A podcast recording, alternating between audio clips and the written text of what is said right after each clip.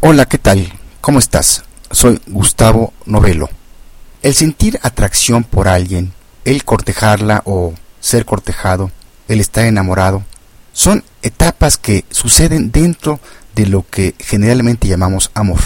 Pero ¿cuáles son esos signos sutiles que a veces no estamos conscientes y que suceden ante nuestros ojos? Acompáñame en los próximos minutos para profundizar sobre lo que llamamos el lenguaje del amor. Salud Mental comienza después de esta breve introducción musical con la cantante Karen Sousa y su canción Paris.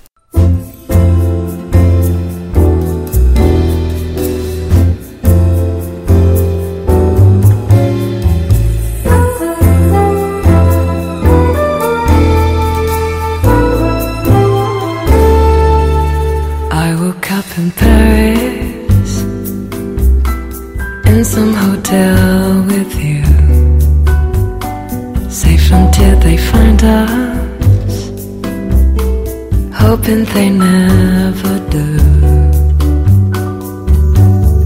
How'd you get me caught up in this burning affair so far away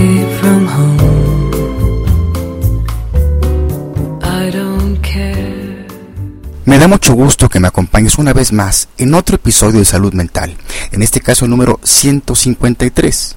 Soy Gustavo Novelo y te saludo desde el Centro de Psicoterapia de México en el World Trade Center, desde mi bella capital mexicana, donde hoy por cierto cambiamos al horario de invierno. ¿Qué es el amor? ¿Qué se siente cuando uno está enamorado? ¿Cuáles son los signos externos e internos cuando nos sentimos atraídos por alguien? Quizá nunca o pocas veces nos lo preguntamos. Pero hoy te invito a que profundicemos sobre lo que titulamos para este episodio el lenguaje del amor. Para ir entrando en, el tema, empezaremos comentando una investigación reciente que apareció este 23 de octubre de 2013 en la revista de acceso abierto Plus One. Según este estudio, se halló que los hombres ajustan su velocidad al caminar para igualar el ritmo de su pareja romántica. Un fenómeno que no se ve cuando los chicos caminan con solo amigas. Los resultados tienen implicaciones importantes para la comprensión del fenómeno del enamoramiento. Los investigadores que llevaron a cabo este estudio de la Universidad de Seattle del Pacífico comentan que cada ser humano tiene una velocidad de marcha óptima y que gran parte de lo que determina la velocidad de cada uno al caminar es la altura y el largo de las piernas, que hace más probable que se camine más rápido.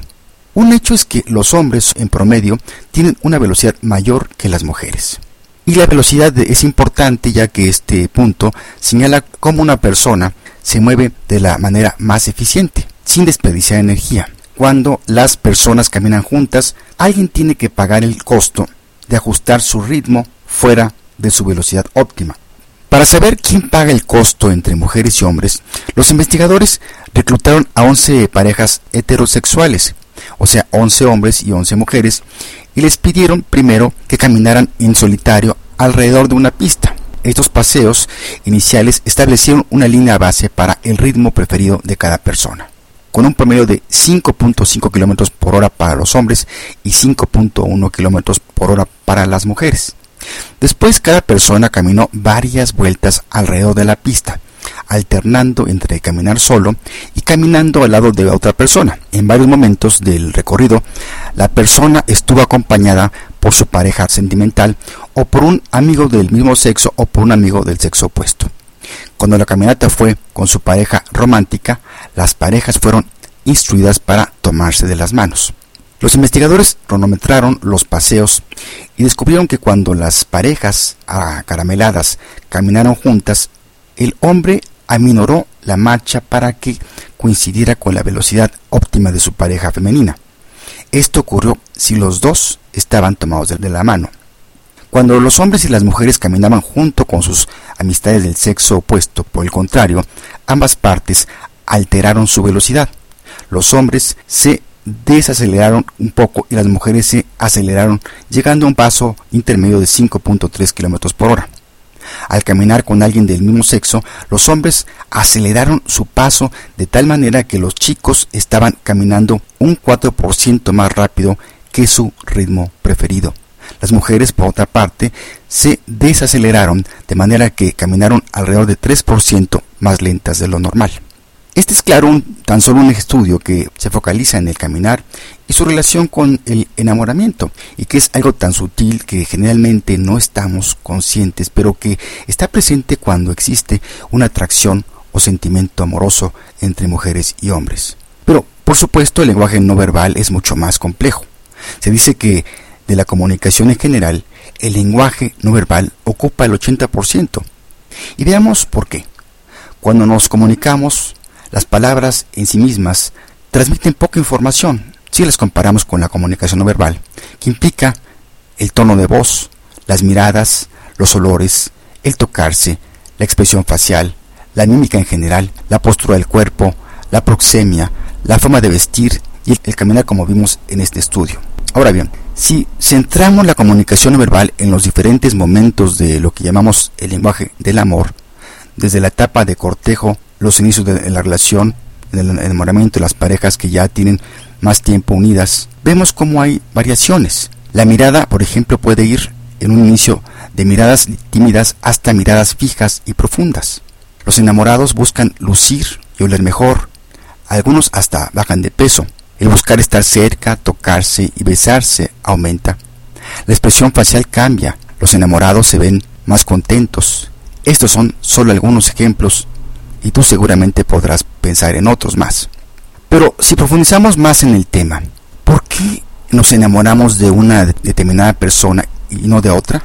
Innumerables investigaciones psicológicas demuestran lo decisivo de los recuerdos infantiles, conscientes o inconscientes.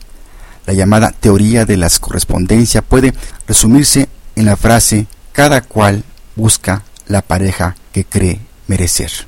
Parece ser que antes que una persona se fije en otra, ya ha construido un mapa mental, un molde completo de circuitos cerebrales que determinan lo que le hará enamorarse de una persona y no de otra. La química del amor es una expresión acertada.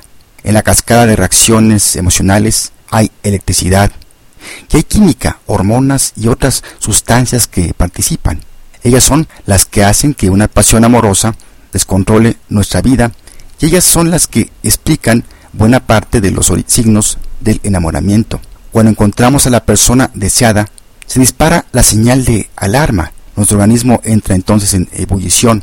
A través del sistema nervioso, el hipotálamo envía mensajes a diferentes glándulas del cuerpo, ordenando a las glándulas suprarrenales que aumenten inmediatamente la producción de adrenalina y noradrenalina, que son neurotransmisores que comunican entre sí a las células nerviosas.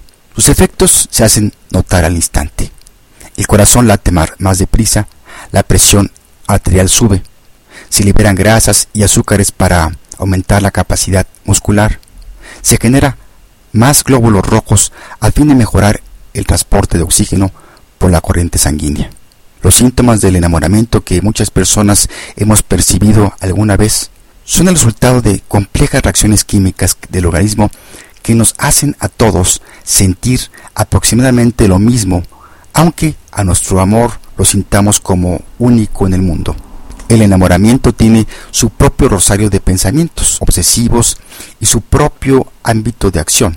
Todo es impulso y oleaje químico. Aquí se asientan el miedo, el orgullo, los celos, el ardor. Aquí no manda el intelecto ni la fuerza de voluntad. Es el reino del siento, luego existo, de la carne, las atracciones y repulsiones primarias, el territorio donde la razón es una intrusa. Pero la mala noticia es que este estado no se puede mantener bioquímicamente por mucho tiempo. Algunos consideran que dura unos cuantos meses, otros, que son más optimistas, dicen que de tres a cuatro años. Para conservar la pareja después de que pase el enamoramiento, hemos de luchar porque el proceso deje de ser solo químico.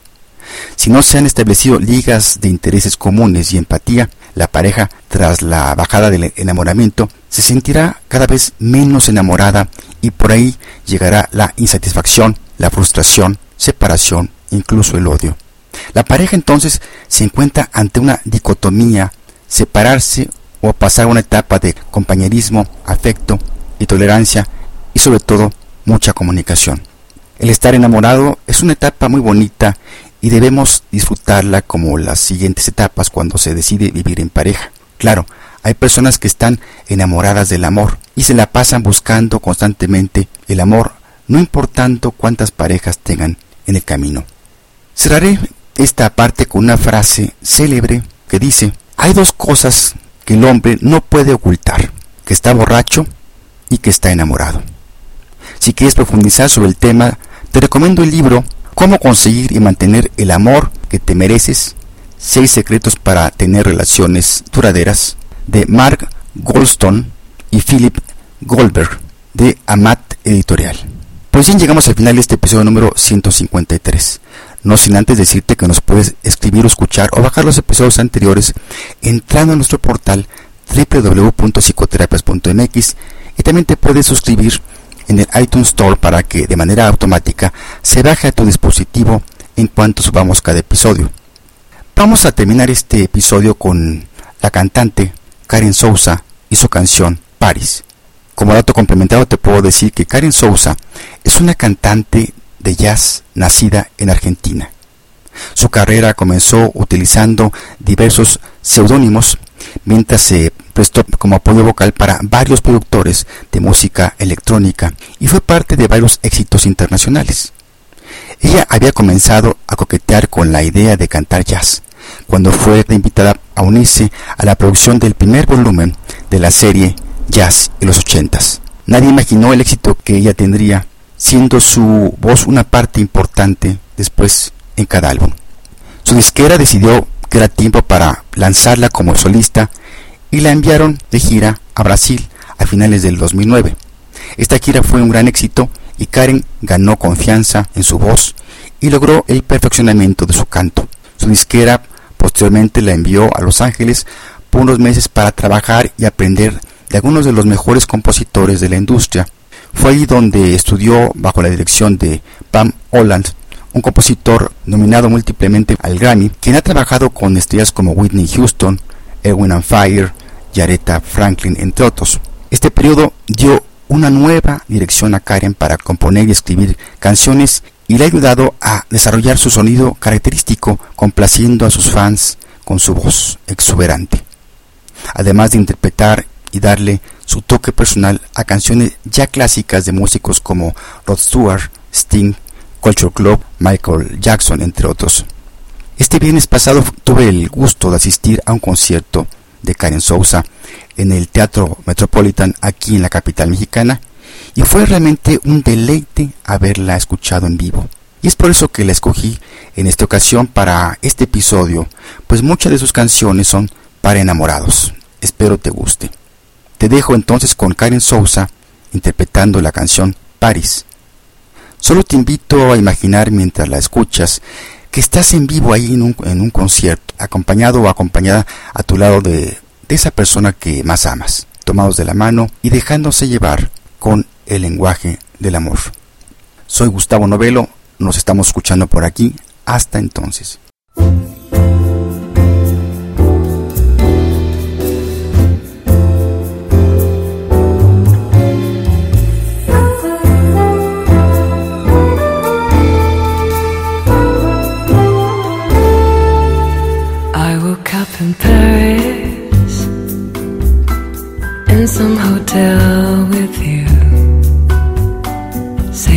Safe they find us, hoping they never do.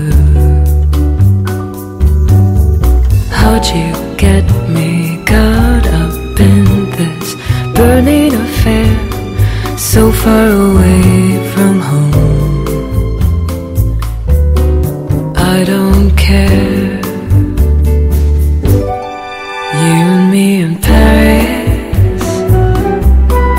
free to be who we are,